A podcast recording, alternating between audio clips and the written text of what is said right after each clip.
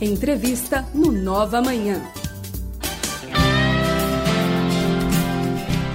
Muito bem, povo de Deus, são 9 horas mais 43 minutos. Olha, se antigamente os bancos tradicionais eram a única opção para quem precisava movimentar o seu dinheiro, seja receber salário, transferir para outra conta ou até mesmo guardá-lo, com o avanço da tecnologia e da internet, novos modelos começaram a surgir e desafiar o sistema, incluindo o banco digital.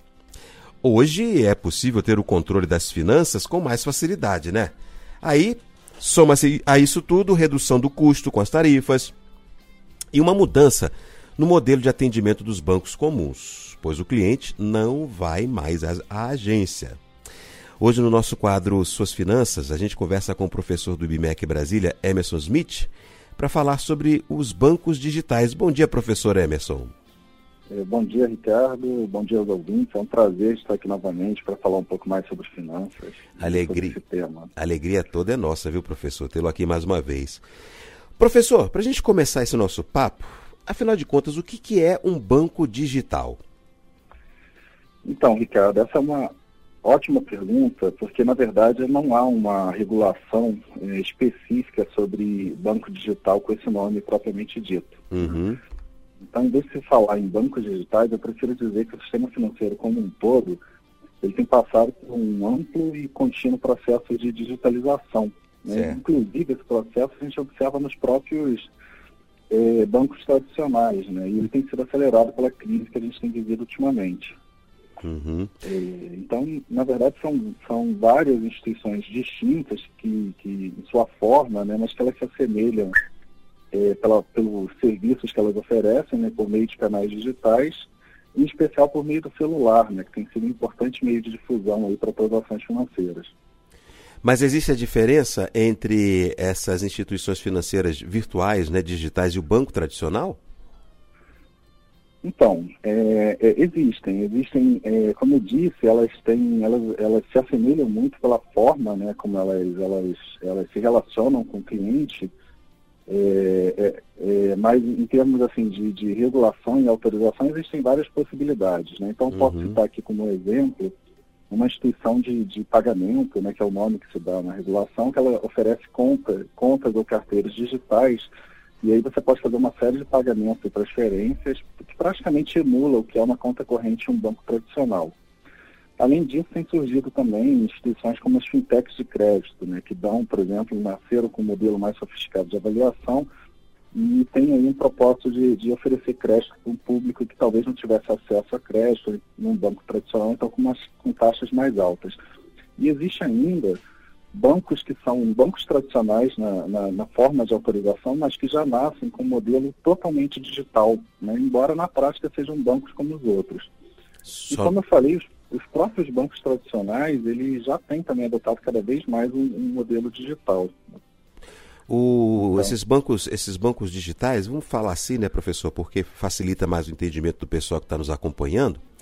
Esses bancos digitais oferecem uma série de vantagens, né? Cada uma melhor do que a outra. É, atrai novos clientes. A gente vê aí que eu recebo muito e-mail dizendo, olha, você pode fazer 30 saques por mês do banco 24 horas sem ser cobrado tarifa, não sei quantas transferências entre bancos é, diferentes, né? O chamado TED, né? e sem, sem, sem cobrar tarifa também. Mas existe uma expressão que diz quando a esmola é demais o santo desconfia, né? Em que, em que aspecto que o senhor considera uma desvantagem ou uma fragilidade nesses bancos e até que ponto é vantajoso? Então, existem vantagens e, e, desvantagens, né? Eu acho que vantagem, eles são novos entrantes no mercado, isso é bom para a concorrência e também permite um, um acesso a serviços financeiros para pessoas que antes poderiam ter algum tipo de dificuldade de, de abrir alguma uma conta corrente por conta dos custos. Né? Então, como você falou, várias dessas instituições, seja lá a forma dela né, na, na, em termos de autorização, mas na prática ela oferece ali, serviços digitais, elas entram no mercado cobrando tarifas menores, ou muitas vezes nem cobram tarifas para serviços básicos. Né? Uhum. Né? Como você falou, para regulação de pagamentos, transferências. Então, ela se torna um, um, uma opção interessante para, por exemplo, pequenos comerciantes ou pessoas físicas que talvez não tenham condição de manter uma, uma conta corrente.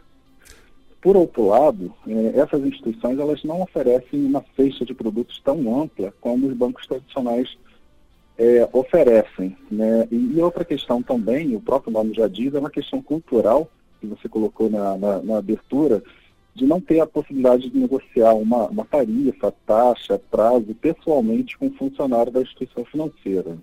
Então, hoje em dia, esse canal digital, né, a comunicação com essas instituições vai se dar quase sempre de uma forma uh, automatizada e muitas vezes pelo próprio celular. Então, você tem essa, esse caráter da impessoalidade aí também.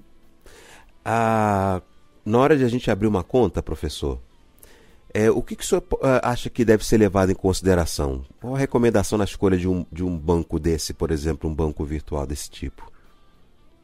Então, eu, eu acho que é, eu observo, primeiro, que o, o, é, quem utiliza esses bancos ou carteiras digitais, elas hoje em dia fazem muito como uma segunda opção. Né? Elas têm essas possibilidades, mas ainda é, mantêm uma conta corrente em um banco comercial tradicional quando isso é possível. E acho isso uma, uma boa estratégia. Né? Então, você fazer como se fosse um test drive digital. Né? Você entra, é, é, coloca, começa a operar com esse tipo de conta, né? e na medida que você vai se acostumando com esse novo modelo, você vai se sentir mais confortável para ou manter apenas essa conta, optar por continuar com o seu banco tradicional e essa conta, ou então não se adaptar né? Então, assim, na hora de escolher uma dessas instituições, vale ver que tipo de serviços você usa mais no seu banco tradicional e ver né, nessas opções de bancos digitais, né, digamos assim, é, no sentido amplo, é, quais que, que oferecem o mesmo tipo de, de, de, de serviço que você já tem no seu banco tradicional. E aí você tem essa capacidade de escolha, de comparação mais, mais clara. Entendi. Muito bem, minha gente. Eu conversei com o professor Emerson Smith, professor de finanças do IBMEC Brasília, e lembrando mais uma vez que o IBMEC oferece vários cursos de graduação, pós-graduação, curso de curta duração. Professor, é, falando do IBMEC aqui, só, só é, aproveitando a oportunidade, como é que vocês estão trabalhando aí em relação aos cursos nesse período de pandemia? Então, eu estou dando aula é, online, por vídeo, né? Utilizando uhum. o aplicativo do Zoom. Ele tem sido uma experiência desafiadora, mas acho que a gente está conseguindo levar muito bem. É, e, mas é, é, é, a forma que nós encontramos aqui nesse período de continuar é, tocando os nossos cursos. Muito bem. Oh, Para quem quiser entrar mais em detalhes, acesse o site ibmec.br/df ou ligue no telefone 0800 771 8020. 0800 771 8020. Obrigado, professor, mais uma vez pela participação e disponibilidade de tempo, viu? Nada, um abraço, bom dia. Tchau, um abraço tchau. forte, bom dia, um abraço a toda a equipe do IBMEC.